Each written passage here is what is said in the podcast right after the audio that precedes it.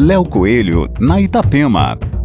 Olá, ouvintes da Itapema. O consagrado Festival de Música Eletrônica Warung Day Festival foi transferido para 2021 na cidade de Curitiba.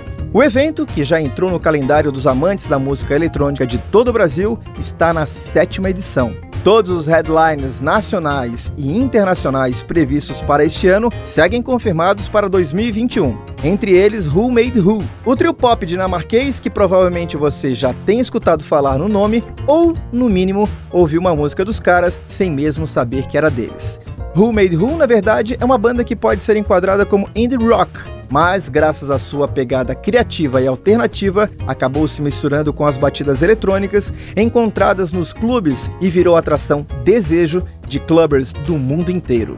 O Arong Day Festival acontecerá em 24 de abril de 2021 na pedreira Paulo Leminski e promete ser uma das melhores edições de todos os tempos. Aqui Léo Coelho com as coisas boas da vida.